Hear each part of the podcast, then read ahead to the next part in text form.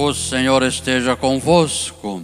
Ele está no meio de nós. Proclamação do Evangelho de Jesus Cristo segundo Mateus. Glória a vós, Senhor. Naquele tempo, disse Jesus à multidão: O reino dos céus é como um tesouro escondido num campo. O homem o encontra e o mantém escondido. Cheio de alegria, ele vai e vende todos os seus bens e compra aquele campo.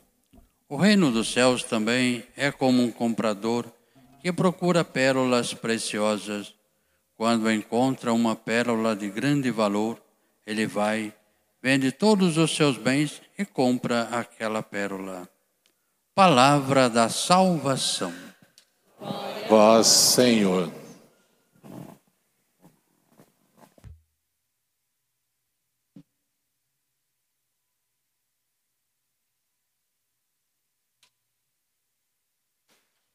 Queridos irmãos e irmãs, a liturgia nos convida de maneira muito especial, nesse dia festivo, né, de Santa Rosa de Lima, nos trazendo duas parábolas. Na primeira leitura nos fala, né, antes, de um amor extremado por Jesus. E no Evangelho, Jesus fala de duas parábolas. Parábolas ambas nos fala de dessa graça, desse amor de Deus, da mudança que Deus causa em nossa vida quando o encontramos. A mudança. Porque se eu não tenho na minha vida mudanças, é porque infelizmente não encontrei esse tesouro ainda, que é Jesus. Porque ele causa mudança em nossas vidas mudança de valores. Aquilo que para nós, como diz o próprio São Paulo em outras leituras, tudo que o mundo considerava valoroso, para Paulo é lixo em comparado a Deus. Em comparado a Deus, tudo se torna lixo.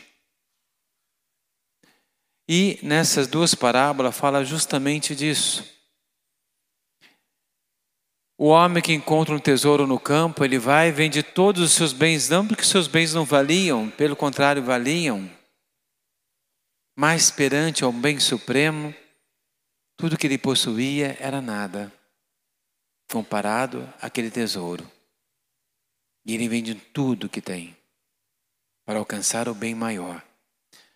Também o comprador de pérolas preciosas, que tinha também outras pérolas que também eram valiosas. Mas quando ele encontra a grande pérola preciosa, aquelas outras pérolas parecia para ele como bijuteria em relação à joia. Então ele vende tudo, faz tudo para conseguir a grande pérola, que é Deus, que é o amor de Deus, que é a graça de Deus em nossas vidas. Infelizmente, muitas vezes não mudamos a nossa vida, não saímos do pecado ou do erro que andamos e que vivemos, porque infelizmente não encontramos ainda esse tesouro. Não fizemos a experiência real do Cristo. Porque a gente pode passar uma vida inteira dentro da igreja e não fazer essa experiência. Porque é necessário buscar quem procura, acha, de Jesus. Então, esse tesouro, essa pérola preciosa, ou esse tesouro no campo, é preciso procurar, como qualquer tesouro. E todo tesouro, né, de fato, é precioso. A palavra precioso é aquilo que custa muito caro, aquilo que não tem preço. E nós sabemos disso, né, quando nós olhamos a nossa vida, o que, que na sua vida que não tem preço. O que, que você olharia para alguém falar: nenhum dinheiro do mundo compra isso? O que, que na sua vida não tem preço? Esse é o, é o precioso. Isso é precioso. Esse é o tesouro. Aquilo que não tem preço. Aquilo que nenhum dinheiro nesse mundo se compara. Por isso essas duas parábolas traz justamente isso. E essa leitura vem justamente nesta festa de Santa Rosa de Lima, não à toa, né? Mas vem sim com um sentido especial, porque Santa Rosa entendeu profundamente o que significava isso. Tem uma frase de Santa Rosa, né? Eu preguei para ler para vocês. Uma frase que ela diz que faz uma síntese dessas parábolas profundamente. Ela diz: Se os homens soubessem o que é viver na graça, não se assustariam com nenhum sofrimento e padeceriam com bom grado qualquer pena, porque a graça é fruto da paciência. Então, que ela fala realmente, se algum homem conhecesse o que é viver na graça, essa graça é o tesouro. É esse tesouro que o Evangelho nos fala. É essa pedra preciosa, viver na graça. Santa Rosa de Lima, quando estava perto da sua morte, ela dizia, sofrendo muito, ela sofreu muito com a enfermidade, e ela dizia o seguinte: que Deus podia mandar o sofrimento que quisesse para ela, desde que o amor que ela tivesse por Deus fosse aumentado na mesma medida que o seu sofrimento. Então ela queria amar a Deus. Santa Rosa de Lima nasceu com o nome de Isabel Flores. No ano de 1586, 20 de abril, na cidade de Lima, Peru, uma cidade cercada por muros, na época, que viviam num momento de colonização, momento difícil para qualquer país colonizado que vive sobre essa condição. Então, Lima também vivia nessa condição, o Peru, melhor dizendo, vivia nessa condição de ser um país colonizado, explorado. E é nesse contexto que Rosa vai nascer, nesse país. Filhas de pais que vieram da Espanha, que trabalhavam para o vice-rei, apesar de nobres, devido a uma crise financeira, viver a pobreza.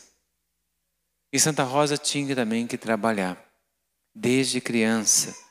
Mas desde criança, Santa Rosa já se colocou perante Deus. Diziam as lendas de Santa Rosa, as histórias muito contadas, que Santa Rosa, desde os cinco anos, já queria se consagrar a Deus. E já tinha, falava de visões proféticas, de coisas proféticas e de sinais milagrosos que ela realizava. Grandes milagres também, e sinais que marcavam a sua vida. Santa Rosa era uma menina muito bela. E por causa da beleza, a sua babá, né, no começo, quando ela era bem criancinha, que tomava conta dela, que chamava Mariana, uma indígena, colocou o nome nela de Rosa, porque ela era bonita que nem uma rosa. E por sua beleza, todo mundo começou a chamá-la também de Rosa. E assim ela cresceu. Com essa fama de beleza. Ela também era uma menina, uma moça prendosa, né? Desde jovem. Tocava viola, é, viola harpa, cantava. E era a mulher, a jovem mais cobiçada da corte. Mas Rosa trabalhava duro para ajudar sua família. Como doméstica, como bordadeira, como costureira e também como florista. Ela também tomava conta, tinha um jardim, né? ela vendia rosas, cultivava e vendia rosas. E às vezes fazia rosas também, lindas rosas de papel também para vender. Por isso era a patrona dos floristas. Também Rosa vivia então esse amor a Deus. E uma vez rezando a Virgem Maria com o menino Jesus no colo, o menino disse para ela, Jesus, para ela amá-lo. E ela prometeu amá-lo e assim o fez. Amar Jesus sobre qualquer outra coisa. E sempre ela quis se consagrar, mesmo jovem, ela já se consagrou a Deus, a viver um amor a Deus. E aí, quando chegou uma certa idade, ela pensava em seguir a vida religiosa. E ela estava decidindo se ela ia para um convento ou não. Rezando de joelho aos pés da Virgem Maria, quando ela foi tentar levantar, ela não conseguia levantar. Ela pediu para a Virgem ajudá-la a decidir se ela ia ou não para o convento. E ela não conseguia sair do chão. Pediu a seu irmão que o ajudasse. Ela era a décima de treze irmãos. E ela não conseguia levantar. Só quando ela disse para a Virgem que ela não iria mais, ela conseguiu se levantar. E assim, ela crismou com o nome de Rosa e ela assumiu então depois a ordem terceira dominicana como a grande santa que ela admirava tanto, Santa Catarina de Sena que ela se julgava como uma mãe espiritual. Ela vivia plenamente esse ardor de Santa Catarina de Sena por Jesus. Ela imitava essa santa em tudo. E por isso ela assumiu então a terceira ordem dominicana. Então ela não era freira. Como a gente vê, a gente acha que ela é freira, né? Ela não era religiosa era terciária dominicana, mas vestia o hábito branco com um manto preto. E assim, apesar dos pais dela não quererem, né, a início, que ela se consagrasse, queriam que ela casasse, mas ela se consagrou, depois os pais aceitaram, e no fundo da casa dela, ela fez uma, um quarto para ela. E naquele quarto ela ficava trancada só saía para os trabalhos religiosos. E ela cuidava dos enfermos, fez na casa dela também, na casa de seus pais, um asilo para idosos, também cuidava de crianças, indígenas, escravos. Então ela vivia uma vida dedicada principalmente aos enfermos. Tinha um grande amigo santo, São Martinho de Lima, não sei se vocês conhecem também. São Martinho de Limas é patroeiro dos animais domésticos. São Martinho de Lima, que era um grande amigo também, também dominicano, de Santa Rosa de Lima, e com ela também ajudava no trabalho aos enfermos, ao cuidado dos enfermos. Então, Santa Rosa dedicou toda a sua vida a Deus. Buscava, através de grandes penitências, esse amor de Deus vivenciar a paixão de Cristo em sua vida, vivenciar esse amor de Deus em sua vida, cada vez mais. Ela buscava viver esse amor de Deus. E por mais que muita gente quisesse desposá-la, ela queria a vida religiosa. E assim ela se consagrou então. E foi viver essa vida, não num convento, mas enclausurada dentro da sua própria casa, que ela vivia nesse quarto. Só saía para os trabalhos religiosos e vivia uma vida então dedicada a Deus, ao amor de Deus, cada vez mais. Santa Rosa de Lima, patrona da América Latina, também das Filipinas e das Índias, ela é a grande santa da América Latina, uma grande flor que nasceu. E o evangelho de hoje ela viveu profundamente isso, viveu profundamente esse amor, porque ela entendia que ela queria de Deus mais, queria de Deus o que Deus podia dar demais para ela, muito mais que essa vida podia lhe dar. Lhe dar. E ela dizia: o prazer e a felicidade que o mundo pode me oferecer são simplesmente uma sombra em comparada àquilo que eu sinto. Então, Santa Rosa de Lima viveu essa plenitude do amor de Deus. E ela faleceu no dia 24 de agosto de 1617. Apesar que no calendário nós comemoramos hoje, dia, calendário romano, hoje dia 23. E para os peruanos se comemora no dia 30. Então, Santa Rosa de Lima, a grande patrona. Se vocês olharem a imagem de Santa Rosa de Lima, vão perceber que ela tem na cabeça uma coroa de rosas.